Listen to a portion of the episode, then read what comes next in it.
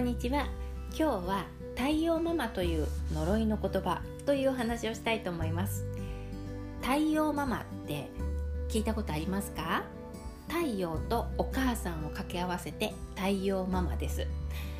お母さんがねお母さんっていうのは家庭の中の太陽だからいつも明るくいようね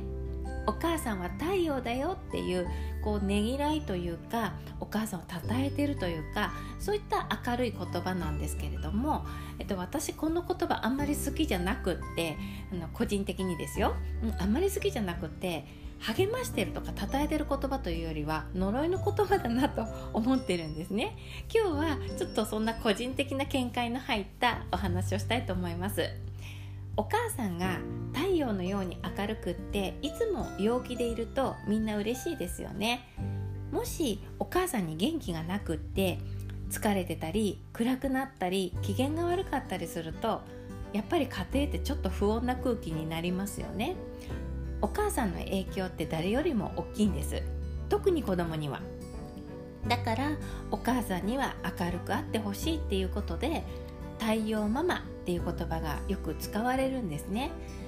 いつも明るく笑ってられるように、まあ、自分を大切にして過ごそうよ。お母さんもキラキラ輝いてようよ。みたいなニュアンスで用いられてるのもよく見かけます。でそういう言葉に背中を押されてねママ企業に乗り出す人がいたりだとかあと子育ての傍ら趣味とか勉強とかそういったことで伸ばして、えーと楽しくやってる人とか、まあ、それがいずれ商売にビジネスにつながって大きく飛躍した人っていうのがたくさんいます。でそういう方もたくさん見たんだけれどもその一方で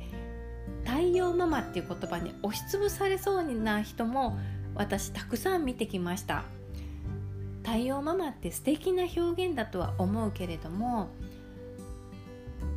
台風とか豪雨とか嵐に見舞われてる時に太陽出せたって無理な時ってあるんですよね。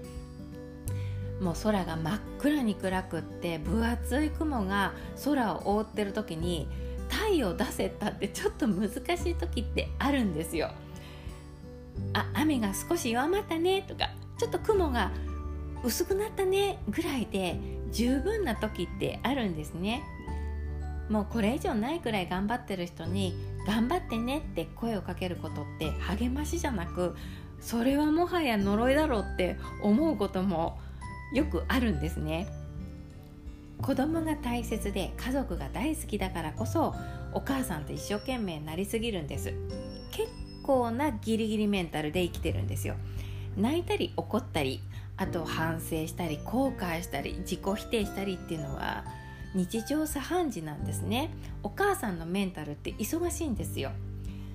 それなのにお母さんは太陽の存在だからっていう風に重たい冠乗せたら潰れてしまう人もやっぱりいるんですね。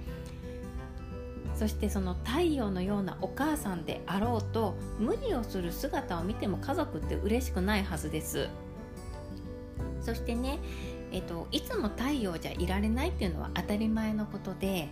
うん。えっと、人が持つ負の感情ネガティブな感情とかっていうのはそれは自分が大切にしているものを守る時に出る感情なんですね。だからいつも太陽のようにいられないのは真剣である証拠なんですよ。奮闘してるからこそ笑えなくなる時があるのであってだからこそこうあるべきっていうのが強くなっちゃうんです。太陽ママっていう理想を持って奮闘してるママはとっても素敵です、うん、すごくキラキラしていていいなって思います。だけど自主的ではなくて周りから求められるとかこうあるべきっていうふうに自分に課してしまうとしたら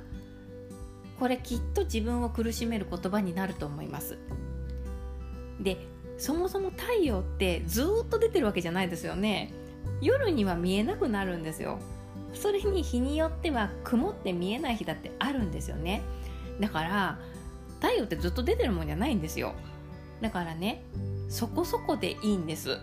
あのそこそこ明るいお母さんでよくってもうギラギラギラギラエネルギッシュなお母さんじゃなくていいんです。ほんわかあったかいそういう太陽のようなお母さんでいればいいわけであってうん、自分にそういったね太陽のような重たい冠を乗せずにマイペースに子育てを楽しんでもらいたいなと思って今日は、えーと、これを録音してみました、えー、何か参考になる点があれば嬉しいですではまた。